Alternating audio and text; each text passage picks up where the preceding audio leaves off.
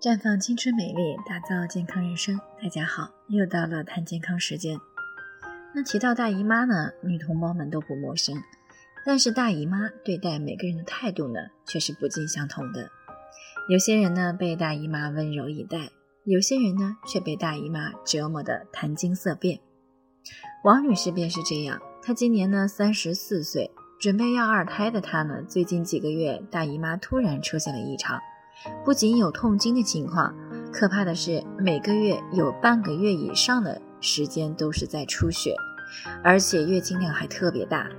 现在呢已经是中度贫血了。因为怕影响到同房，她老公也开始有意见。王女士呢担心自己的身体，也怕影响到夫妻关系，于是呢通过健康自测来咨询。经过了详细的了解和分析呢，怀疑是子宫方面的原因，于是建议她做一下妇科检查。那昨天呢，检查结果出来了，报告上提示的是子宫内膜有息肉，而且是呈多发性的。其实，在这之前的一年多时间呢，王女士的大姨妈就已经开始出现了经量多、持续时间长的问题。只不过呢，因为一般也就是十天左右就干净了，对于生活的影响呢也不大，她就没有放在心上。最终呢，才发展到如今的情况。这也告诉我们，一旦出现月经的改变，一定要引起来重视，并要进行及时的调理，以免健康问题持续性的加重。那么谈到调理呢，首先要先了解子宫内膜息肉形成的原因，这样呢才能有针对性的进行调理。其实呢，子宫内膜息肉啊是妇科的常见问题，可以引起来不规则的阴道出血、不孕等问题。它是由于子宫内膜局部过度增生、长期炎症反复刺激所形成的。那么医学界呢普遍认为，子宫内膜局部的过度增生一般与两个方面有关：一呢是与内分泌有关，特别是雌激素长期保持高水平的状态；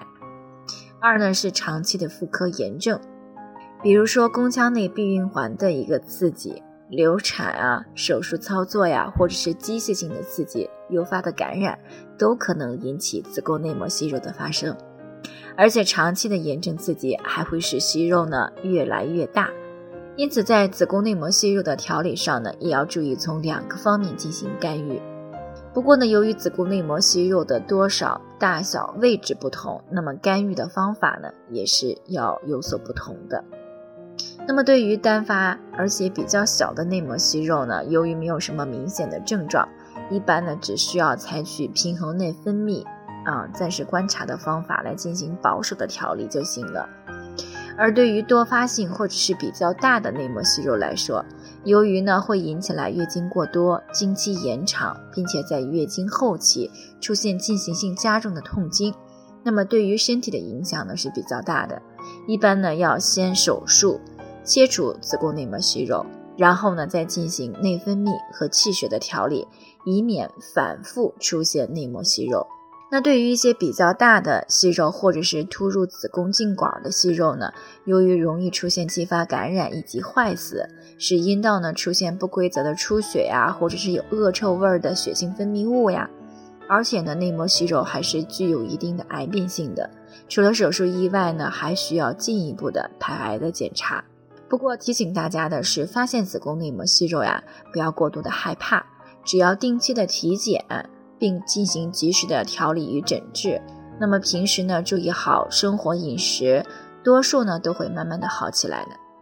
最后呢，我也给大家提个醒，您可以关注我们的微信公众号“普康好女人”，普是黄浦江的普，康是健康的康。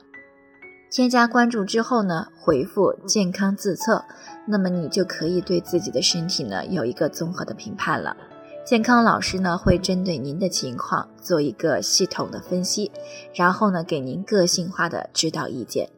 其实这个机会还是蛮好的，希望大家能够珍惜。那么今天的分享呢就到这里，我们明天再见。